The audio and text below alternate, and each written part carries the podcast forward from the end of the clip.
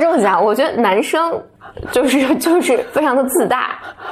除非你非常非常明确的告诉他这个不行，对，否则的话他都会把这个 take 成他的对他的赞许。啊，城市匆忙，我总迷失方向。路上行人神色慌张，我内心冰凉。Welcome to another episode of Blow your mind，两个人的公路博客。大家好，我是 Bro 峰。我是简丽丽。你美丽微笑，香香的味道就把我融化掉。我的我们春节假期没更新，对，整整整个这一个多月都没有更新。其实不应该啊，春节假期那么多时间，为什么没有更新呢？因为没心情吧，就是我觉得，我觉得就是很多焦虑的事情。对对对，整个疫情里面，那一一来，我觉得我我，因为我们就简单心里自己还是有很多工作。哦，对，其实我们春节都没有没有休息，没有休息，但二来就是、热线啊什么这些。对但，二二来二来是就是感觉情绪跌宕起伏，我觉得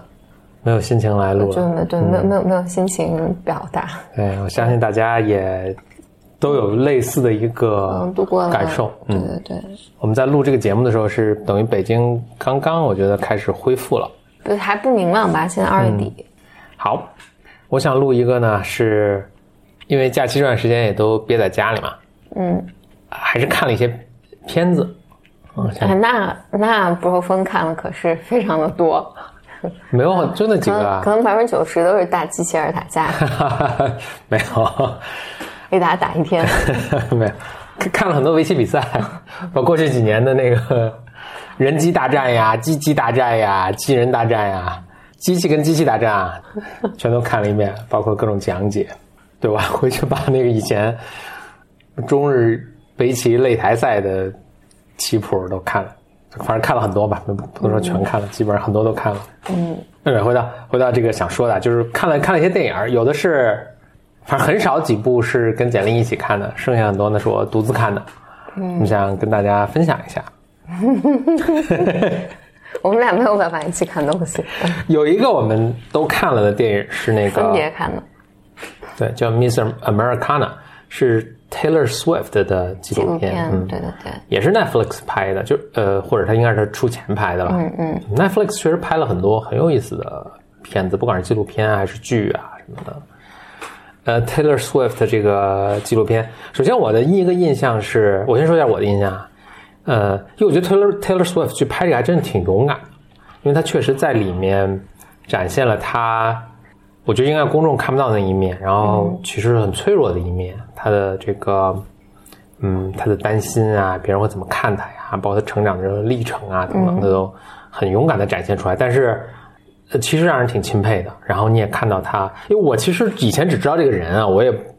不你停的你可能也不太听他的歌，不听他的歌，对对对。但是还让我多少有点路转粉的这种感觉，就是他现在我看起来他是一个很丰富的一个人。嗯嗯，你在这个片子里可以看到他一个成长的过程，从他年，但可以理解他成名，因为特别的早。嗯，所以他可能十几岁就开始拿各种奖，所以那个时候你想，其实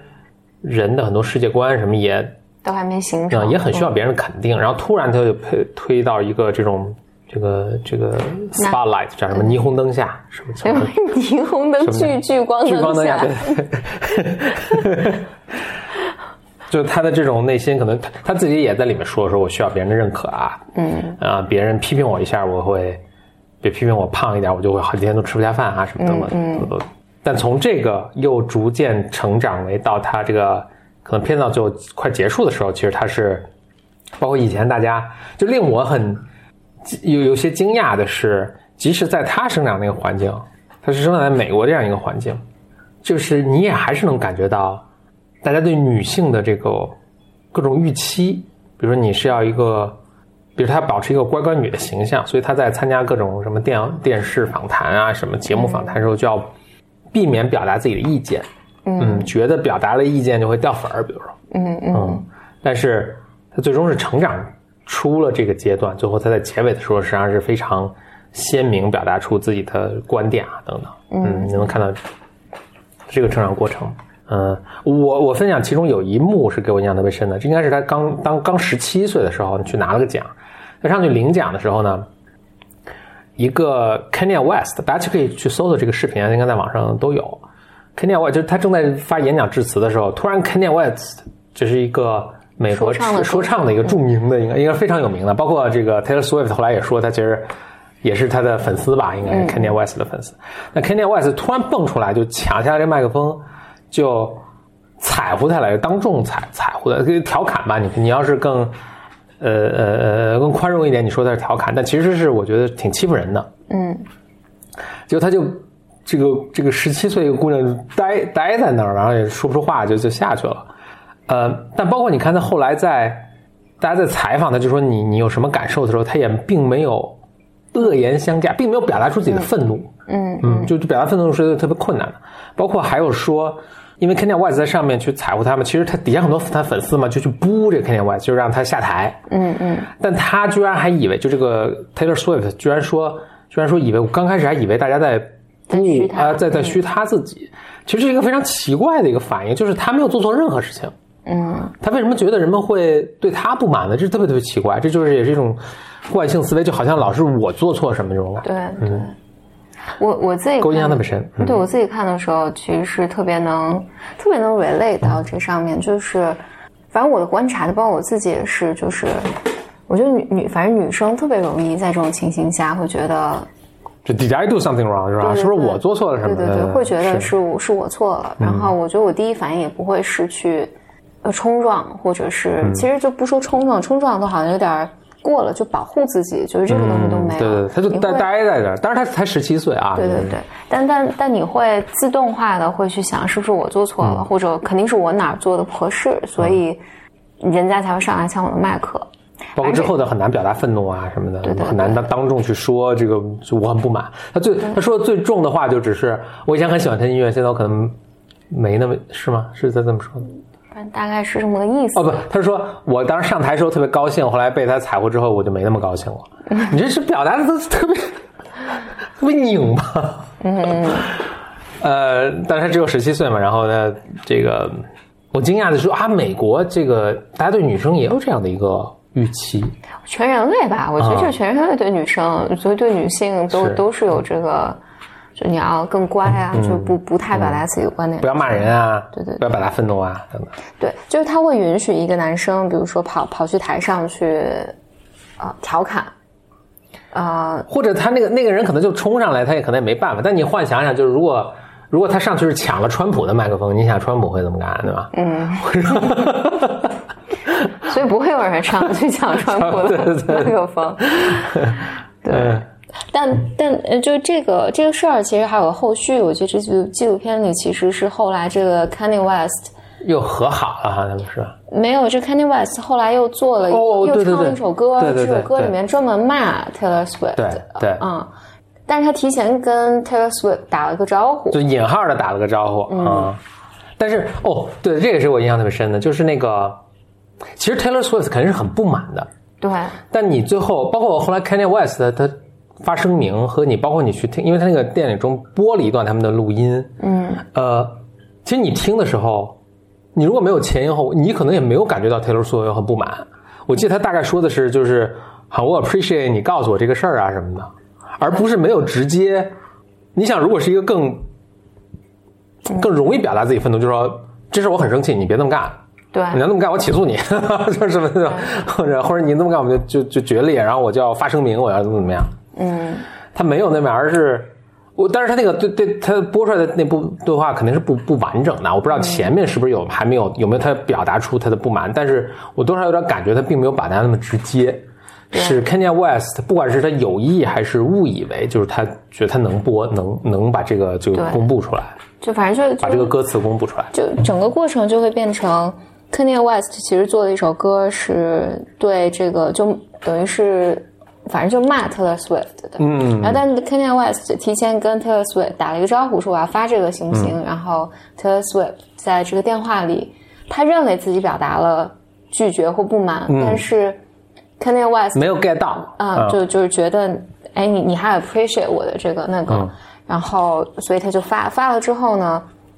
Kanye West 跟媒体去公布的时候，就说你看，我已经说过了啊，他他也没有他也没有说不能不行啊。我我觉得这个是经常女女生会太容易遇见的。我整天 coach 女生的时候，因为我们很多女同事，我就说你一定要清楚的表达出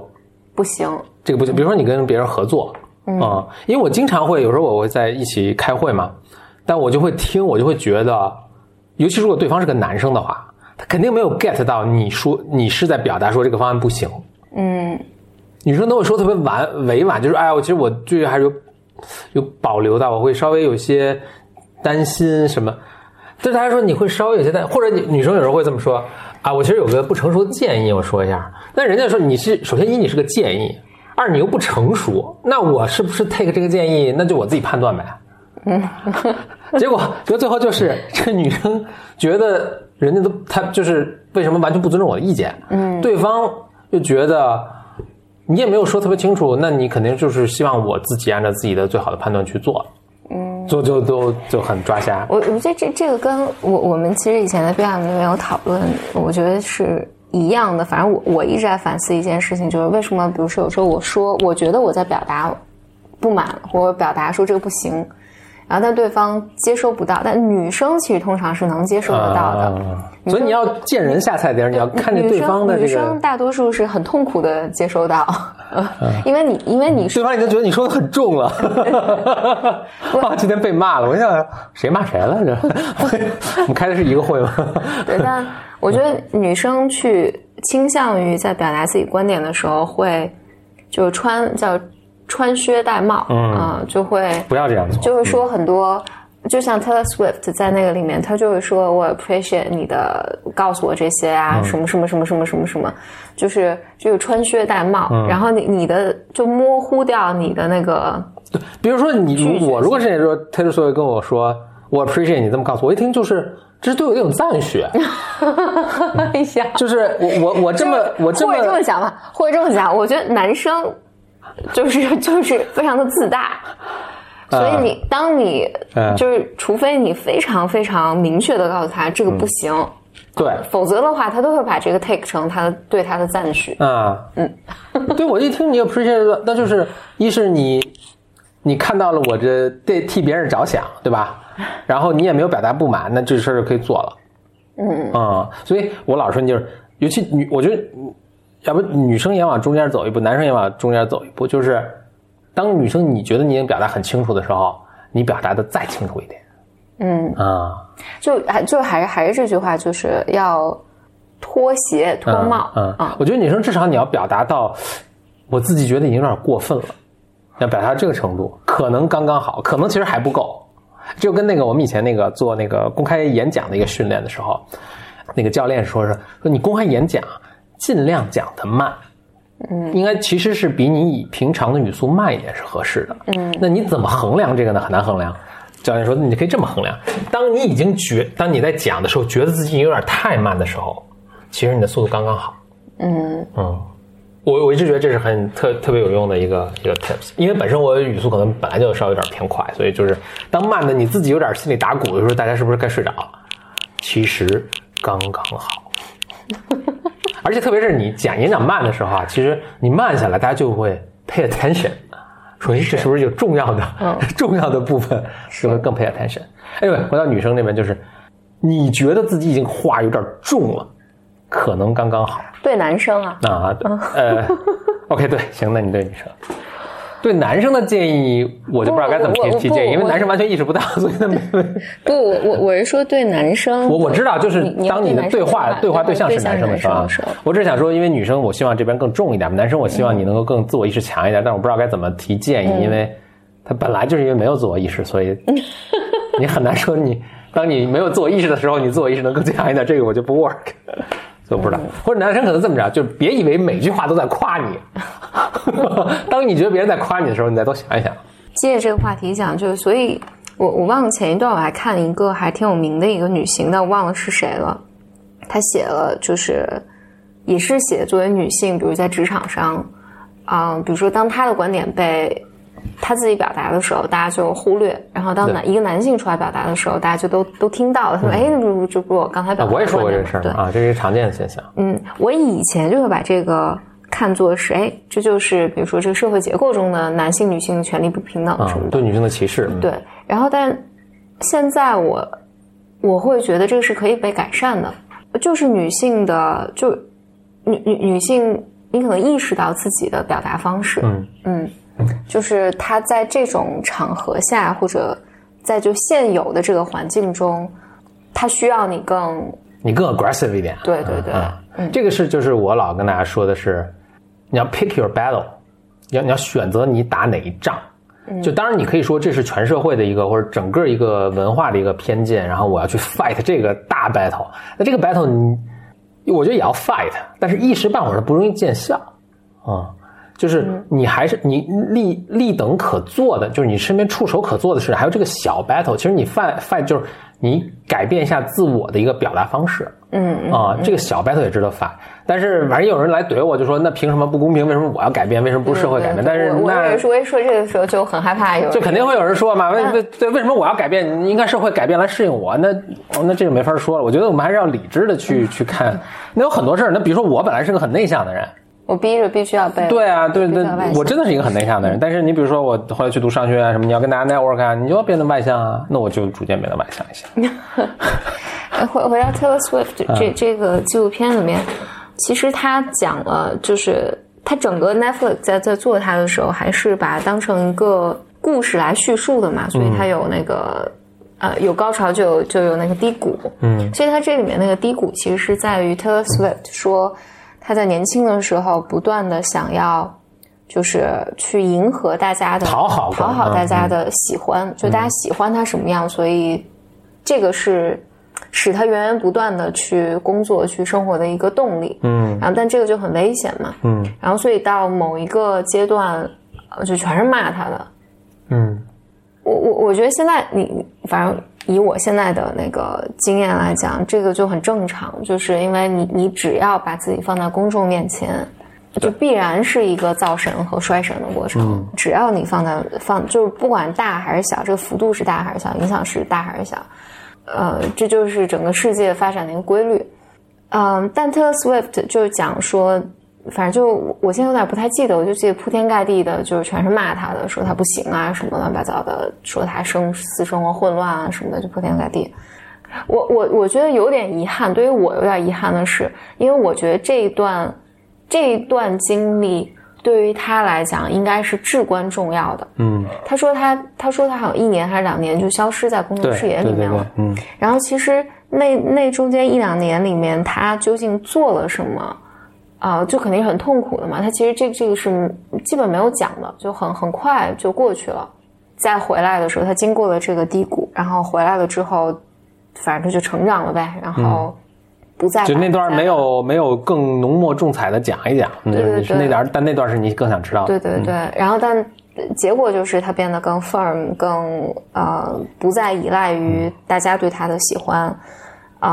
然后他能更坚定的表达自己的观点，去包括政治上的观点啊等等等等。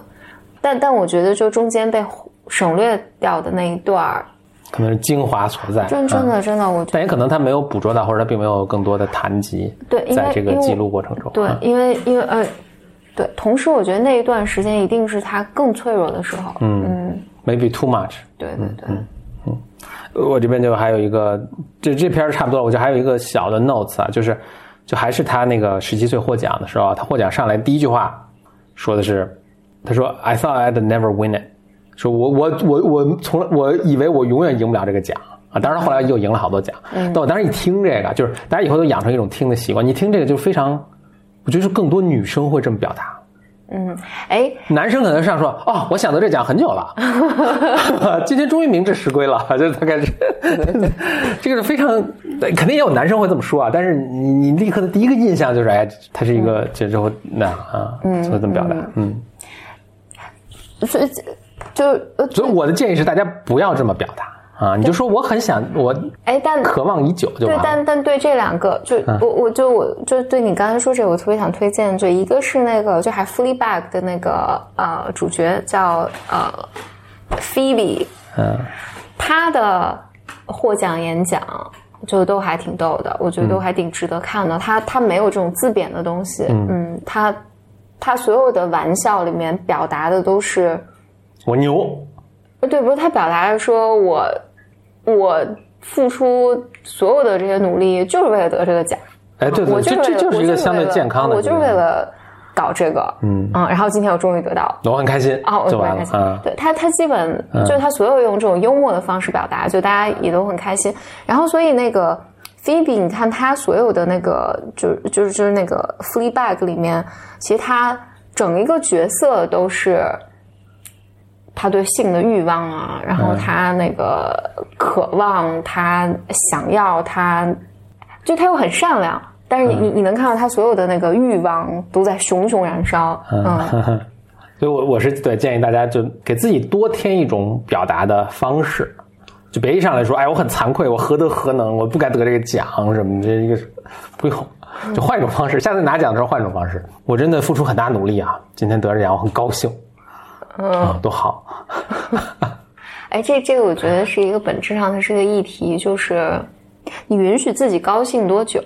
嗯嗯，就你你允许自己，就是当这件事情就是你真的特别开心，是真的特别困难，就是不知道为什么，就是我觉得是这个文化还有整个家庭教育里面，对对，我还想推荐一个，就是借此我想再推荐我我应该没有在我在我的公众号里面有推荐过。在 B M 的这个音频里面应该没有，这应该第一次讲。就我特别还特别特别推荐女女生去看俄罗斯一个剧叫《背叛》。嗯，呃，他的人设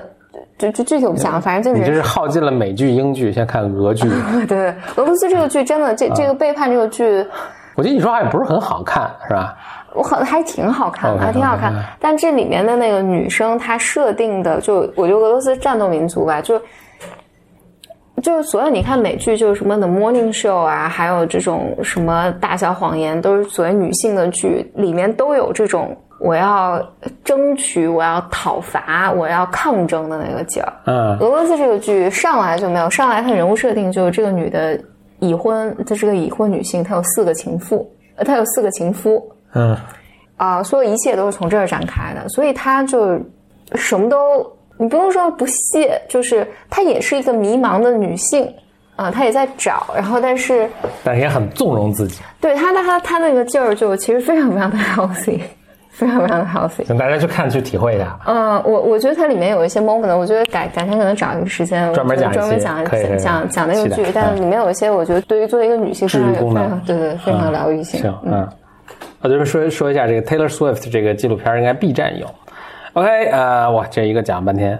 呃，下一个剧，我这几个剧是，就我也不是随机选的，你看我就没有讲大机器人打仗，就是我这选的这几个片儿都是都跟女性多少有些关系。嗯第二个，我想推荐大家，呃，就不用真去看了，我跟大家讲讲，就是美国反正就拍拍了个纪录片叫《Knock Knock Down the House》，这个 House 是指美国那个 House of Representative，是那个呃叫什么众议院啊？大家知道美国参议院、众议院，反正参议院就一百个人，众议院就好几百人，就是这个讲的是什么呢？就是美国它其实越来越多的这个女性啊、少数族裔的人在参与政治。嗯，所以他就是讲四位女性，而且四位都是，是不是好像都是少数族裔？反正有大半是少数族裔的女性，她们在她们这个选区去拉票，去想成为这个选区的代表，进入他们的这个众议院的这个过程。嗯啊，而且有些女性其实有的很年轻，比如我想说的是主要这个主人主人公就很年轻，主人公叫四这这四个故事了啊，但是我想说的其中是一个叫叫 AOC 的一个人。这个是美国政治的一个新星了啊，呃，就你你不管你是不是同意他的他他的政治上的观点啊，但我觉得其中有一个是，我就跟大家都讲一幕啊，这个其实我这每个片儿都想只想跟大家讲一幕。刘 C 是个特别逗的一个人，他是其实他大学毕业之后，他就在在纽约啊，在酒吧当那个调酒师或者端盘子什么的，就做这个。反正误打误撞就开始搞竞选，那当然没有人把他，你想他当时才二十几岁，应该，嗯，没有人把他当回事，而且他要挑战的是他们区一这个当时的代表是一个已经连霸多少年的一个白首先白人男性啊，而且已经连霸这个都就是当区的政治就是全是他他们家霸着的，就是没有人觉得他有任何戏。但是你看他采访，你一看就 AOC 是个极绝顶聪明的一个女性，就对这个人民的声音把握特别准。我记得我就跟大家讲这一幕啊，就首先没有任何人看好，他也没有什么没有多少钱，人家是已经好多代都是就是啊六世三公这种。然后 AOC 就拿出那个那个人的海报和 AOC 自己做的海报，他说你就是对着镜头说，你看你比一下，你看人家的海报都是大空画，是吧？然后 AOC 一页翻，你看说。呃，投票那日期他有写吗？这页没写，这页有写吗？这页，嗯，就他这海报上最重要的一个东西就是你得出来投票啊，然后哪几号投票啊都没写。OC，你看说，你看我的海报，最大的就是投票日期几月几号，大家出来给我投票，嗯啊，然后你看我底下这个海报的设计都是那种特别清晰简单的语言，跟人有情感的连接。你看那边你都能想象了，就是那种 AOC 管这个叫做那个。就是就好像一个奢侈品的插页一样，就好像挺精美，但是就是无法打动你。嗯，里面都是些大空话，没有任何直接说跟本区人民利益相关的这个举措。嗯，比如在想，你看我首先一说，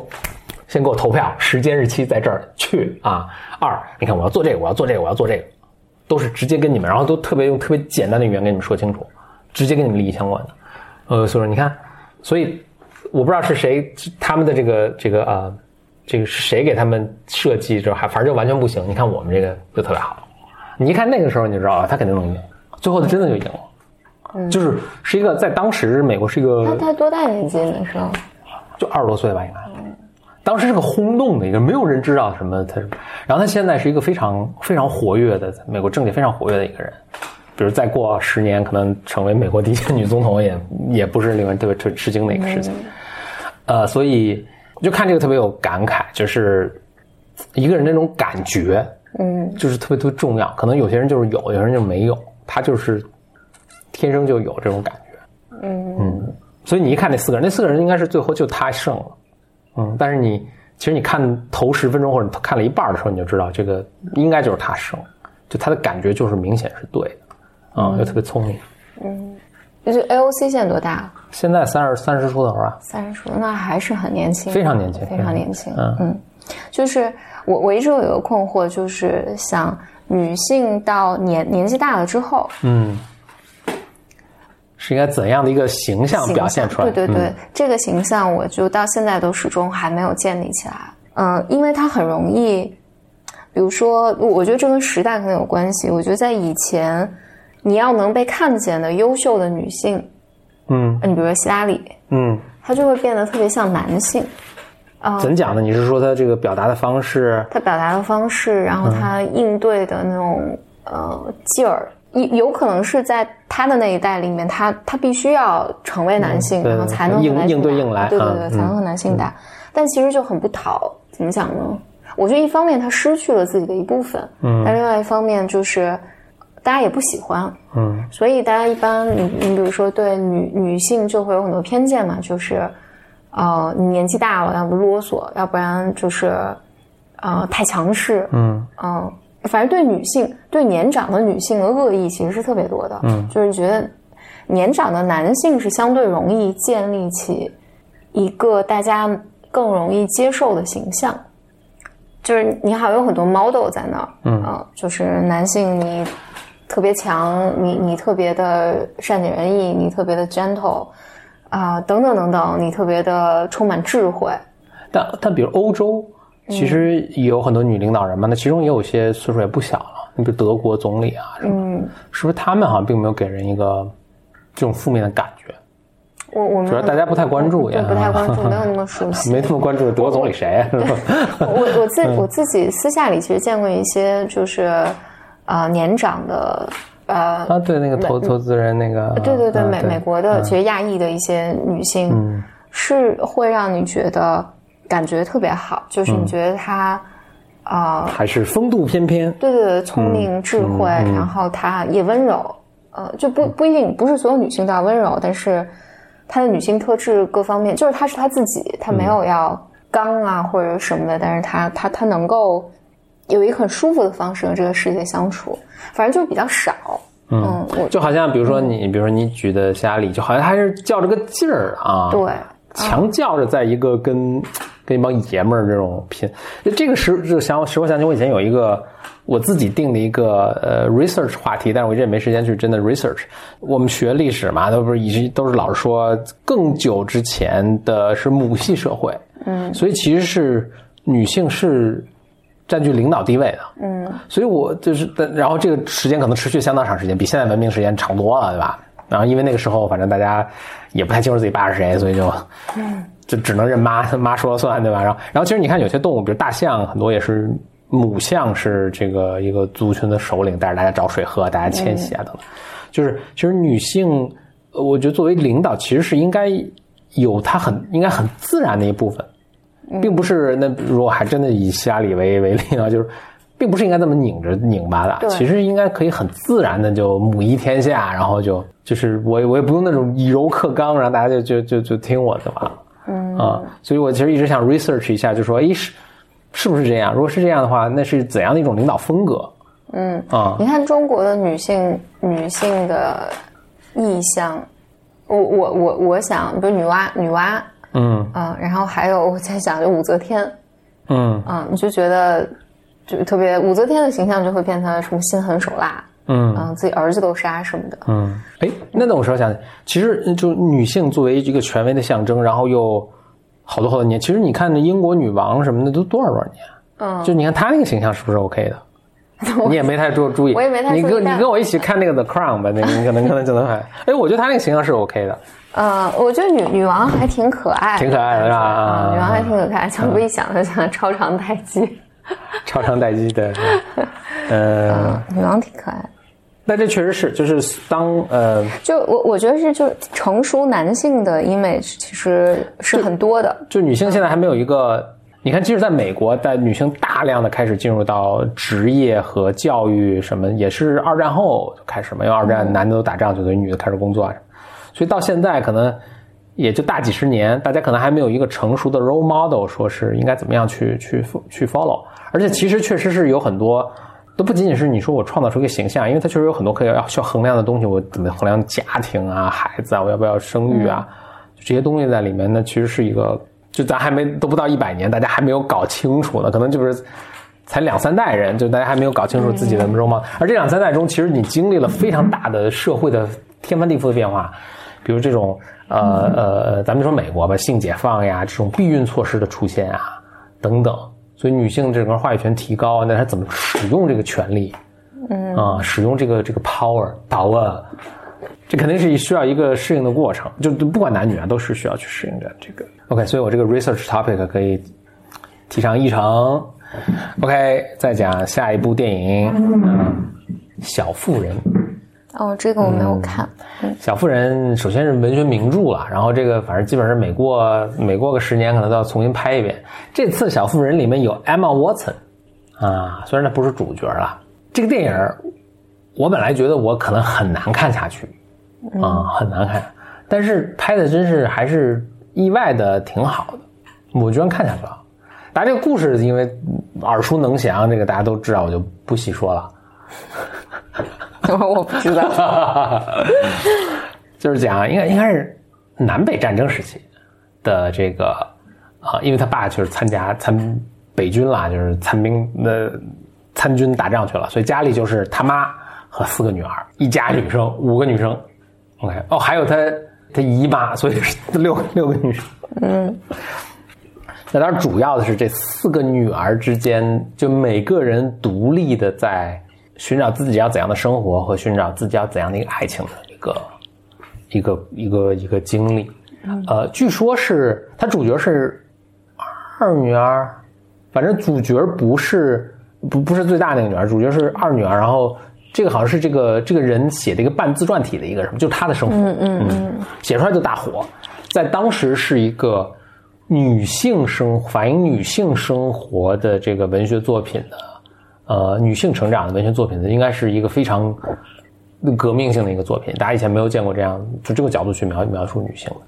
那特那反正就是这四个姑娘都选择自己不同的人生，其中有个还病死了，所以就是那剩下主要是剩下三个各选择自己不同的人生。有有选择就是嫁了一个普通人，过了一个平凡一生的。然后有一个呢是一定要找一个灵魂知己啊，要这个有钱没钱无所谓，但是这个思维智慧上要跟自己匹配的一个，你猜这是谁吧？反正，还有一个呢，就是一定要嫁有钱的，最后也真的嫁了有钱的啊，就这样啊，就是那个就是那个，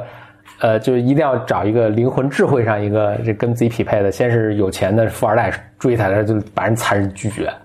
然后还想一辈子不结婚什么的，最后终于碰上一个德国来的。饱学诗书的一个教授，然后就结婚了，嗯，很有趣。其实你看，这这这这这个都是一百年前的故事，两百年前，哎，呃，一百年前的故事，跟现在一一百五十年前故事跟现在一模一样。但但为什么所有的这种故事原型里面，那些和你灵魂匹配的人都没钱呢？就为什么这两个是对立的呢？不是，他必须对立，这样才有 struggle 嘛，才有内心冲突。完全不对立，那。没没啥，还 struggle 个啥？嗯，那里面有一个，我想我想说，其中有一幕啊，去世那个姑娘咱们就不说了。所以其实刚才是就说那姐儿仨啊，所以大女儿 Emma Watson 就嫁了一个，嫁给了爱情，呃，说是嫁了一个普通人，然后她也很爱他，但是呢，婚后之后呢，确实经历了自己的一个。内心的纠结和折磨，就别的姑娘都锦衣玉食，她每天在家带孩子，带孩子刷马桶就很不满。后来，后来一下狠狠心，拿了这么拿了家里一半积蓄，买了买了匹布，想这个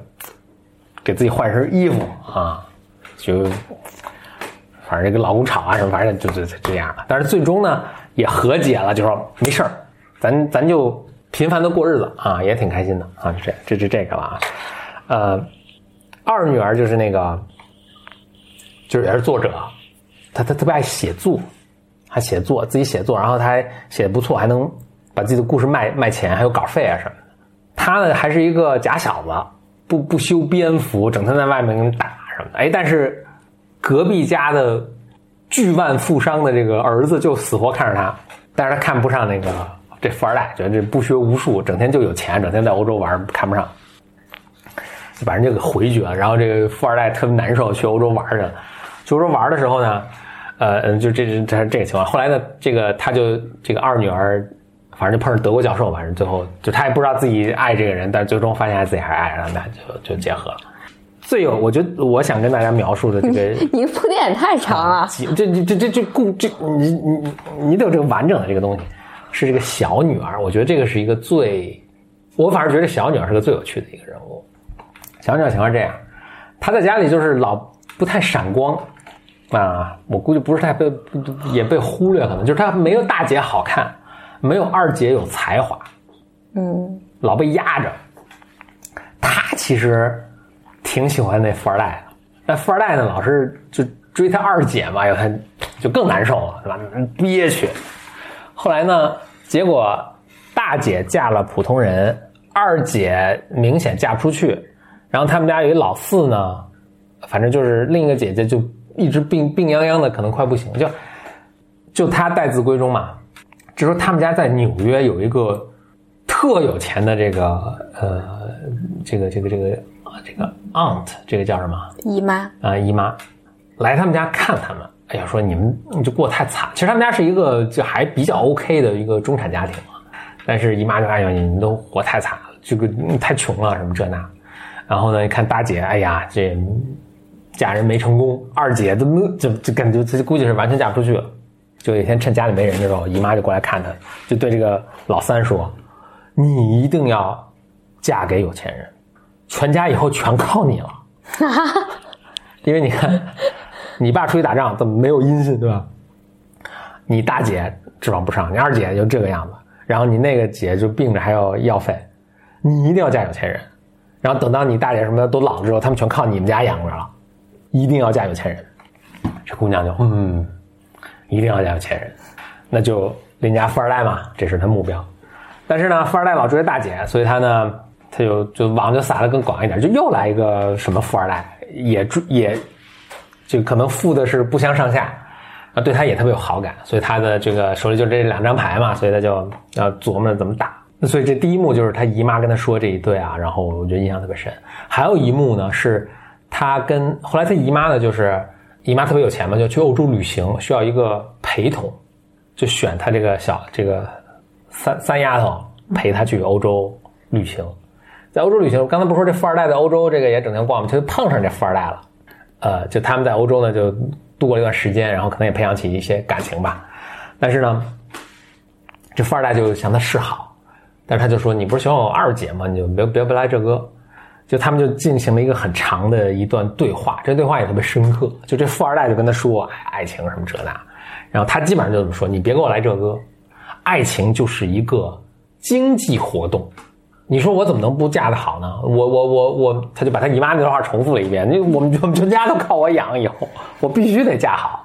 啊！我没有什么太多机会，这也是对当时的社会一个一个一个讽刺，就是说，我我也不能去当教授，我也不能去怎么做生意，我什么都什么干不了，我就只能通过嫁人来改变生活。嗯，把这个富二代说的哑口无言，就特别惭愧的走了。还有一幕是 富二代为什么惭愧的走了？啊，就他们全家都踩过这富二代，说你不学无术啊什么，就你老爸有钱，你自己都完全不行什么。富二代特惭愧走。呃，还还有一个是啊，其中有一幕是特别特别残酷的一样，就是这个三姑娘她不是手里有两张牌吗？结果他想来想去呢，还是喜欢那个富二代，然后不喜欢那后来那个富二代，或者觉得那个富二代可能更富一点，或者更靠谱一点什么的。那个叫 Laurie，就是他们家邻居那个富二代，就追他二姐那个。但是他也不能急着把那边回绝，万一那边回绝，这边也没跟他，因为这边一直跟他二姐家缠不清，对吧？他这个他这个这个是 timing 特别特别重要。就后来终于他觉得差不多了，呃，这边这个把握比较大，而且这个这沟通也比较这个这个这个 term sheet 快签了，然后就他就去，然后那边那个叫 Fred，他就把 Fred 给 turn down。Fred，你这嗯，不是你的问题，是我的问题，对吧？Fred，你肯定会找着更合适你。Fred 就走了啊，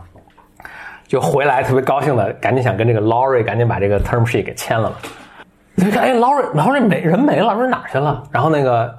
他姨妈说，哦，Laurie，Laurie 回回美国了。嗯，一 下就是我觉得演特别好啊，就是就他突然意识到 Laurie 这边可能也没戏了，就不是我想的那样，他已经签订。这个 VC 没戏了，然后那边那个已经被我回绝了，然后你看就愣在那儿愣了一分钟，嗯，就演特别好，你能你就你他虽然没有没有做任何事情，但你能看到内心的各种一是悔恨，然后可能又在想，我现在赶紧去追这 Fred 是不是还来得及什么的，嗯，特别复杂的，就是他表情完全没有任何表情，但是用无数的表情，嗯，那演特别好，就很值得去看。但我我看这个就是特别心疼了。呃，但是最后的结果呢是皆大欢喜了啊！这我就不剧透了，反正大家肯定也都看过这本书嘛，高中都是必读的这个教材。那我想说的是，这个就当时的女性真的是挺惨的，没有出路，真的没有任何选择。嗯，所以唯一的就是那个嫁人，就只只只能通过嫁人来。但是呢，你又特别被动，你只能等别人来求婚求你，然后你还。就没有，当然是件很悲催的事儿。没没有人追求你，当然很悲催。但有人追求你，还得胎命什么各种都弄好，就是一遭错错错步步错啊，这种感觉，就真的是很残酷。然后只有像二姐这样，真是拼了命，就是我不结婚了，我我一定要自力更生，我要去，呃，又真的没法工作，所以只能通过写作卖自己、卖稿子来赚钱。那就回到现在，当然现在你肯定肯定也有很多不满的地方啦，不公平的地方，但是已经好了很多。嗯嗯，这个印象很深，特特特别好的一部电影。我这么说，你都是不是很想去看？OK 啊，那最后想说的一个电影是印度大片儿，嗯，叫做《巴胡巴利》。巴巴胡巴利叫做。巴霍巴利王，嗯，这我跟简历试图一起看来着，然后 看看了二十分钟，对，崩溃了。这个这是印度一个应该民间传说了，一个印度传传神话传说中可能是历史人物中一个英雄人物了，然后一个一个男的应该是个王子，但是他在里面那种他跟女性互动的那种行为模式。太可怕了，无法忍受。这小学生的水平，就基本上是小学生，就是因为小学生，小小学男小学生啊，小学男生是没有能力表达自己感情的。当然，很多人成年之后还是没有能力表达自己感情的。所以你，小时候小时候男生如果你听这个节目，不管你是男生女生，你回想一下，小时候男生表达自己对一个女生的好感是什么？剪她头发，